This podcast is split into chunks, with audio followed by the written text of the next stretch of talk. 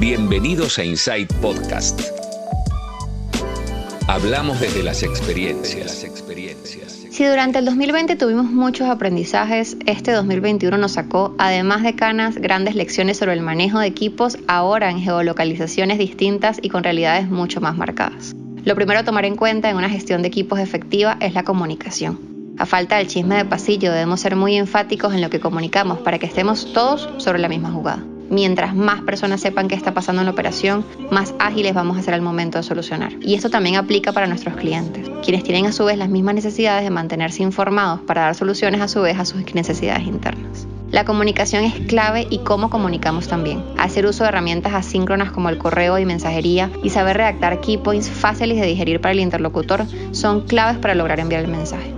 Así también identificar qué foros son necesarios para la habilitación de espacios de conexión sin caer en agendas con reuniones interminables. Por otro lado, el 2021 nos demostró que la industria cada vez es más rápida y debemos ser flexibles para sostenerlo.